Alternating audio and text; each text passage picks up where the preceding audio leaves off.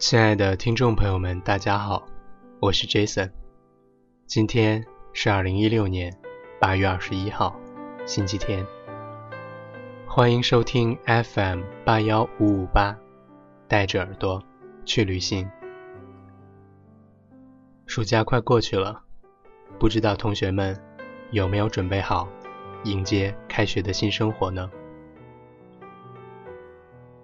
大家都定一下自己的目标，在新的学期里要做到什么事情，有什么新的规划，都要一一实行。好了，今天继续给大家分享文章，文章的名字叫做《你的未来里会有我吗》。文章来自烟波人长安。我们还上大三的时候。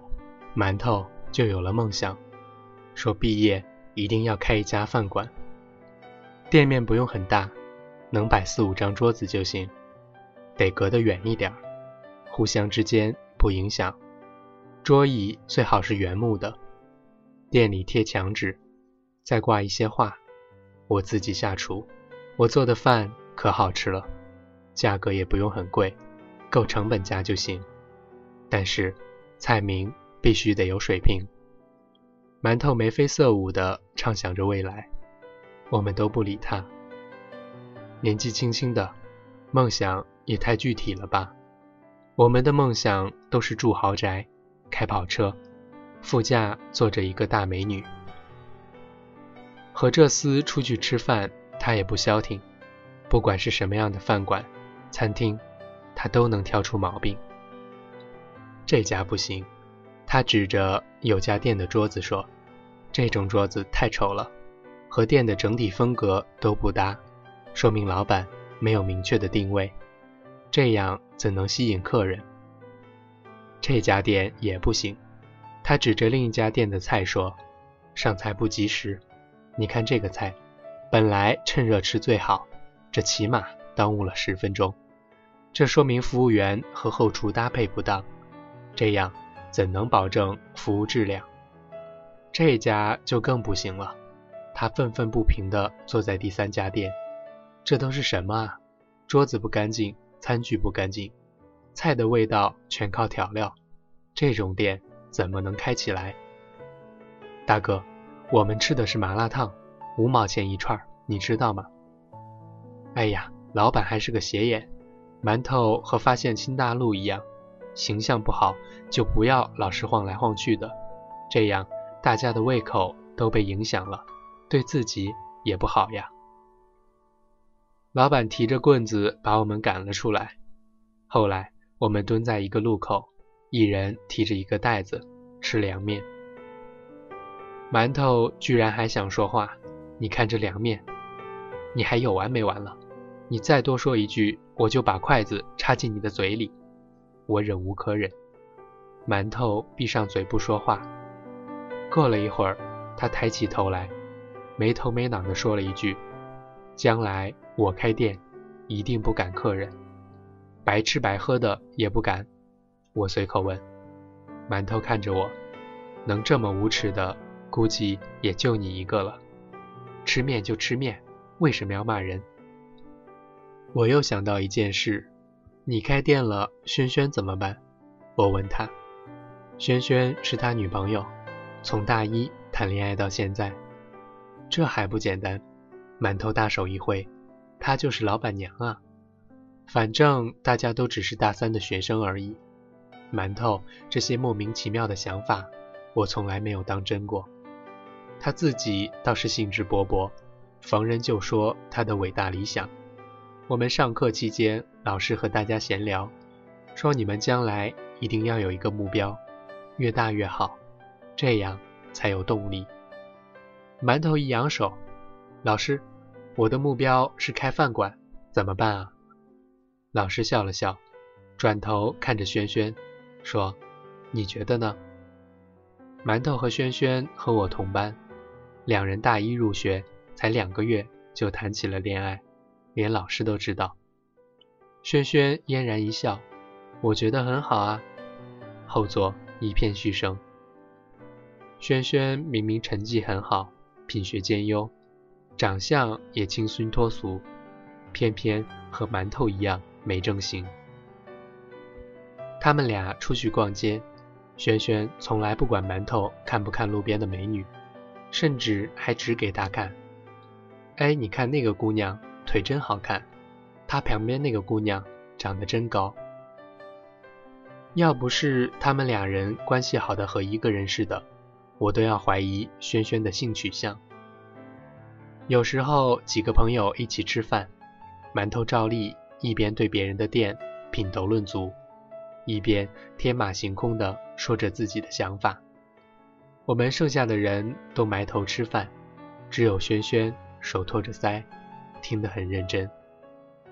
现在的餐厅服务员都太丑了，馒头说：“我要开饭馆，服务员。”不用招很多，但一定要好看，传出去这就是口碑，对不对？当然，轩轩得是店里最漂亮的。馒头接着说：“你什么都不用干，就坐在柜台后头数钱。要是有人想打折，我就问你，老板娘给不给打折？你看心情，高兴就打，不高兴就不打。”那我就是全北京最漂亮的老板娘了。轩轩笑得很开心，俩神经凑一块儿了。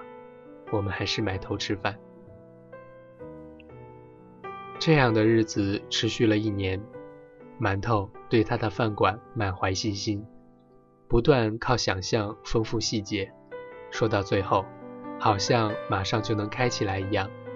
轩轩怎么想的我不知道，反正两人。感情一直很好。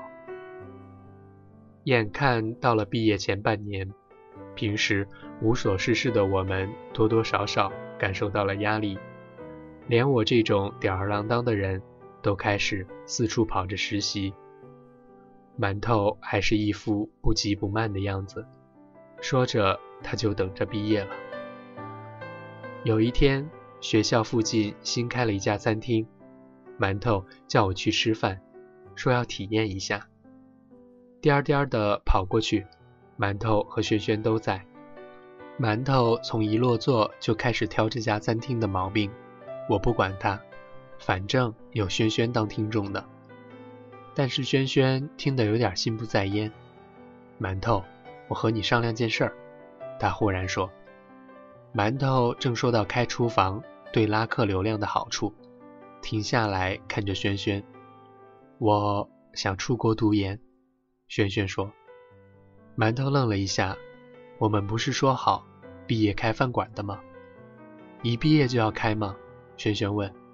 对啊，馒头皱起眉头。轩轩想了想，露出一个笑容，说：“那我们从现在就开始准备吧。”准备什么？馒头明显没跟上他的思维。开店需要准备的东西啊。轩轩说：“店面、地段、店的风格和菜系，还有菜从哪里进、餐具、桌椅、装潢怎么打理，要不要雇厨子、服务员怎么找，有很多吧？”馒头眨眨眼，随即大手一挥：“这些都好说，不着急。”哪儿好说了？轩轩沉默一会儿，表情变得十分严肃。他看着馒头，说：“馒头，这些你是不是根本都没有想过？”馒头有些尴尬，也不是没想过。轩轩还是看着他。那我问你，他说：“我们开店第一笔钱从哪儿来？你和我都没有经验，怎么能保证不出岔子？营收计划呢？万一没有赚到钱，你打算怎么应付？”怎怎么不可能赚钱？馒头反驳：“我的想法你都听过，都是很好的点子啊。光想想就能赚钱，世上还有穷人吗？”轩轩有点恼怒：“你要是这样想的话，那你的店肯定开不起来。开不起来又不用你给钱。”馒头板着脸说：“你要不想和我一起就算了，我自己开，不用你插手。”那我怎么办？轩轩又问。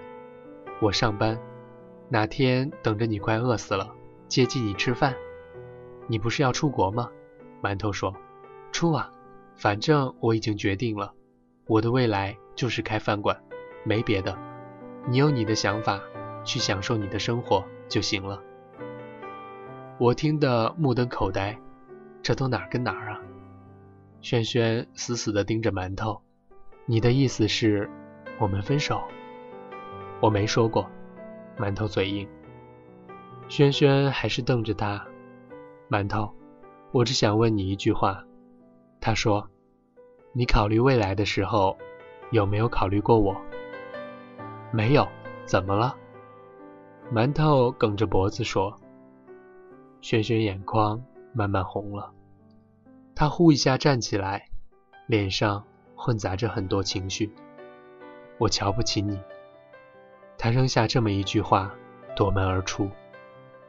馒头还是梗着脖子，爱分不分？他大声说：“不是说我开不了饭馆吗？我还真开一个给你看看。”桌上死寂，我叼着半根鸡翅，不知道该怎么办。后来我们毕业，馒头没有找工作，他换了好几家餐厅打工，学习经验，吃住。都跟着餐厅走，经常一天站十几个小时，一年里从后厨到大堂，什么都干了个遍。轩轩不知道去了哪儿。那次不欢而散之后，他再也没有和馒头联系过。有人说他出国了，也有人说没有。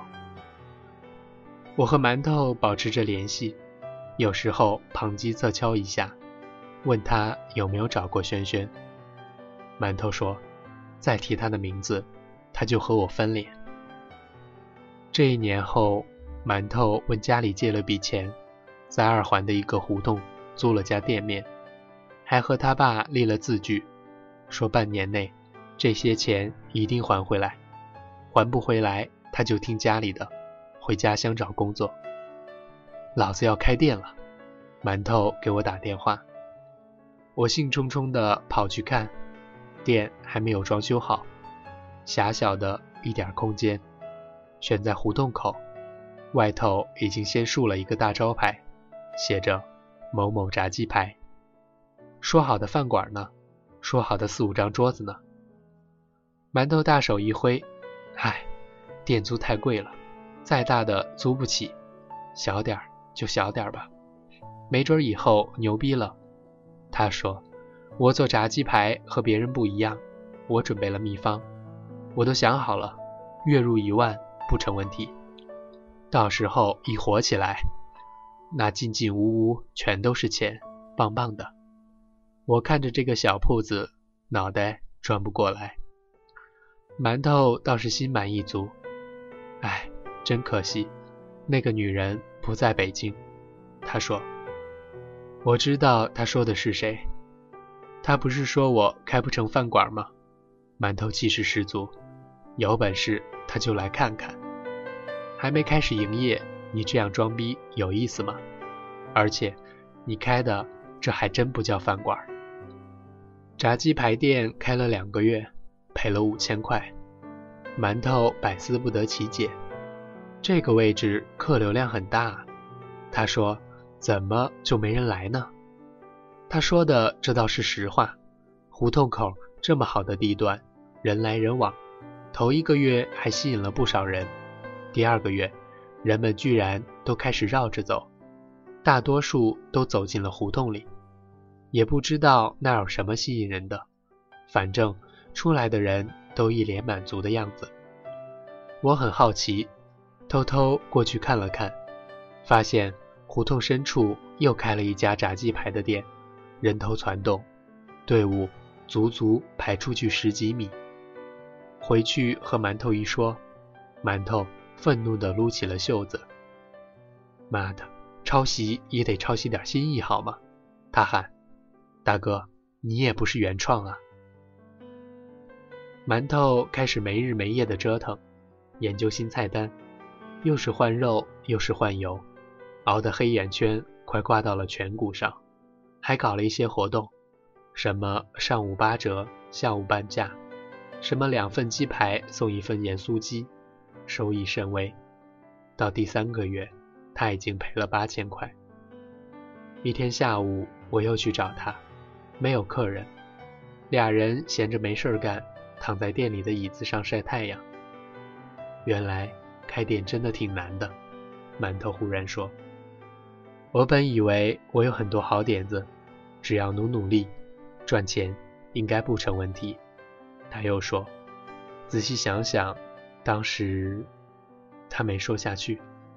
还有三个月，他接着说：“再赚不到钱，我就要回家了。”其实他不在这儿挺好。他顿了顿，又说：“至少不用再跟着我受苦。”我假装没听见。过了一会儿，终于有一个小孩子跑过来，要了一份鸡排。馒头皱着眉头一边干活，小孩围着柜台上蹿下跳，不停拿眼看他。叔叔，叔叔！小孩子叫，叫哥哥。馒头一拍桌子，小孩一缩脑袋，过了一会儿，又从窗口露出来，叔叔。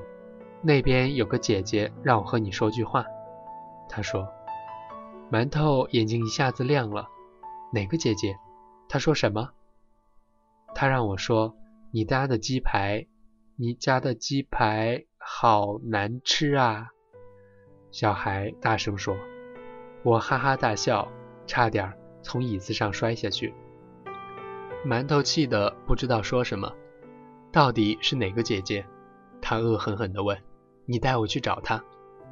小孩怯生生地带我们出门，一转头，居然带我们去了胡同里那家鸡排店。那里还是排着长队，香味飘过来，我几乎要弃暗投明。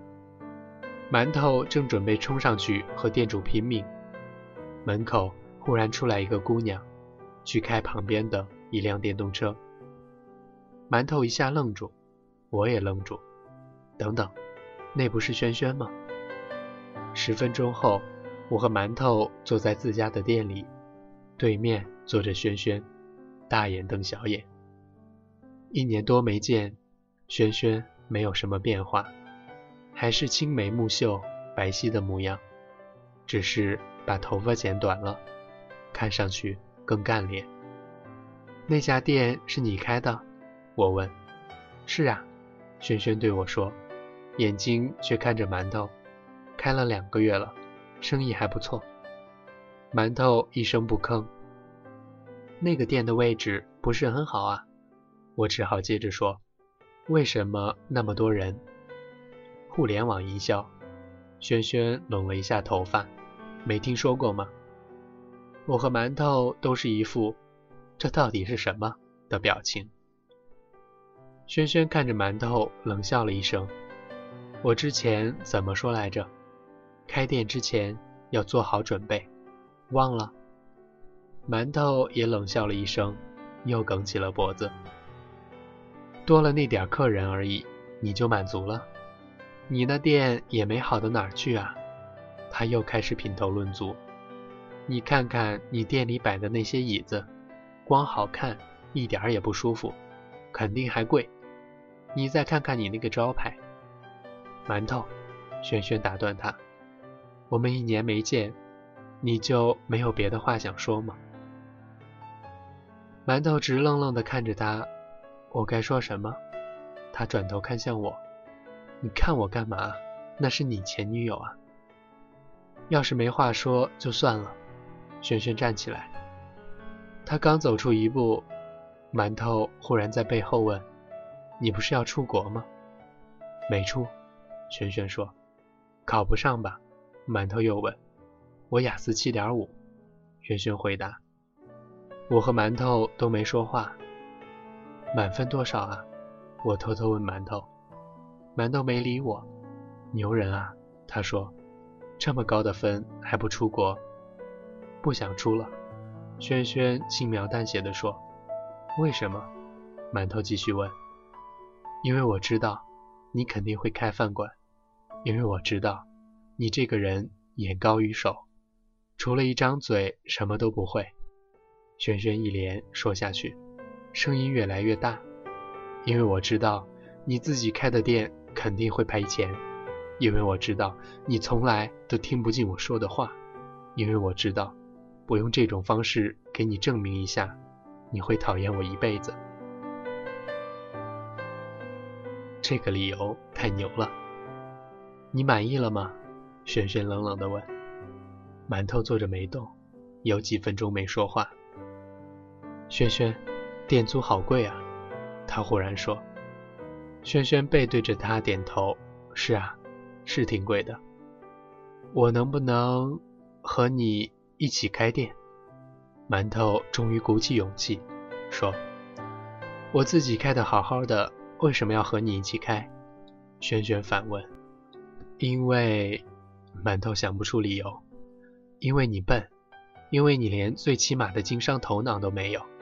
轩轩替他说：“因为你自己开，最后肯定赔得一干二净。因为你根本就没想好，你要学的还有很多。还因为……我听得一愣一愣的，心说这刚才不是说过了吗？还因为……轩轩停下来喘口气。还因为……我还喜欢你。”他说：“我知道这一年你都做了什么。”轩轩说：“我一直对自己说，再等等他，看看他是不是真的有决心实现自己的目标。如果后来你真的没有开这家店，我可能真的就出国了。上学的时候我喜欢你，是因为你有趣，想法很多。”他继续说：“现在我喜欢你。”是因为你尝试了，把想法变成现实。馒头一个人开店很辛苦，我们能不能一起开？他一字一句地说。馒头没回答，他伸手进上衣口袋里，慢吞吞地掏出一个钱包。钱包打开，最上面是一张轩轩的照片。这张照片我有几次都把它想烧了。他说。但每次到最后，我都按不动打火机。其实那次你问我有没有考虑过那些问题，馒头又说我是考虑过的，但是我不知道该怎么说。我想开饭馆好像很难，我一个人拼拼命吧。等你反应过来，我可能已经把它开好了，我们就可以坐在里头做第一批客人。没想到等了这么久，他说。他抬起头，和轩轩都是红红的眼眶，活像两只兔子。一个月后，轩轩把他的店关掉，退租。馒头替他交了一笔不大不小的违约金。他们把设备都搬进馒头的那家店，一起打理生意。馒头用自己剩下的积蓄重新装修了店面。轩轩发明了几种新的口味，店的位置本来就好，慢慢的变成了那个胡同口一个风景。半年后，他们还开了分店，我几乎每周都往那儿跑，名义上是帮助他们维护情感，其实是……虽然炸鸡不是很健康，但是好吃啊，对不对？还不要钱，白吃了一个月。轩轩拿着账单让我付钱，我傻了，翻遍全身只掏出十块。馒头和轩轩一人一条胳膊，架着我往外走，我拼命挣扎。不是说好开店一定不赶客人的吗？我喊。你说过。馒头看着轩轩，没啊。轩轩也看着他，你说过。我也没有。馒头说。我被他们两口子赶了出来，合伙欺负老实人，还有没有天理了？不过我也没吃亏，我顺出了一包盐酥鸡，盐酥鸡真好吃啊！我一边走一边吃，高兴的简直要飞起来。一回头，远远的看到馒头和轩轩站在店里，脸上挂着笑，忙得热火朝天。我忽然想起那天，我和馒头蹲在路边吃面，我问馒头：“他开了店，轩轩怎么办？”她就是老板娘啊，馒头说。好了，今天的文章就给大家分享到这儿了。这篇文章来自《我有个恋爱想和你谈下》，文章来自烟波人长安。我们下次再见。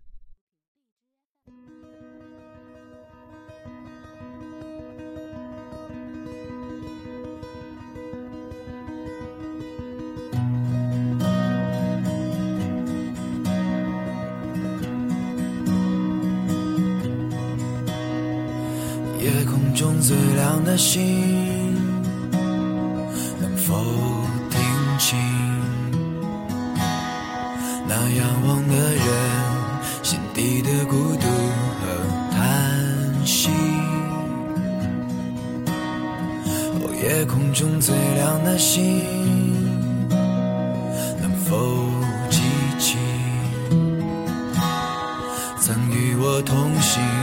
消失在风里的身影。我祈祷拥有一颗透明的心灵和会流泪的眼睛，给我再去相信的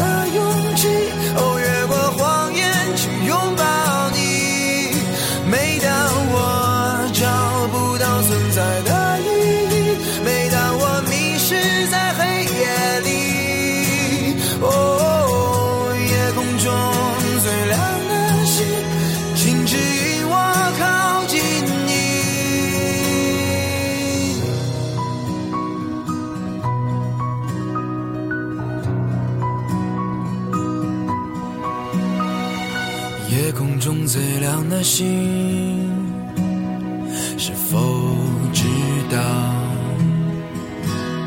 曾与我同行的身影，如今在哪里？哦，夜空中最亮的星，是否在意？是等太阳升起，还是意外先来临？我宁愿所有痛苦都留在心里，也不愿忘记你的眼睛，给我再去相信的勇气。哦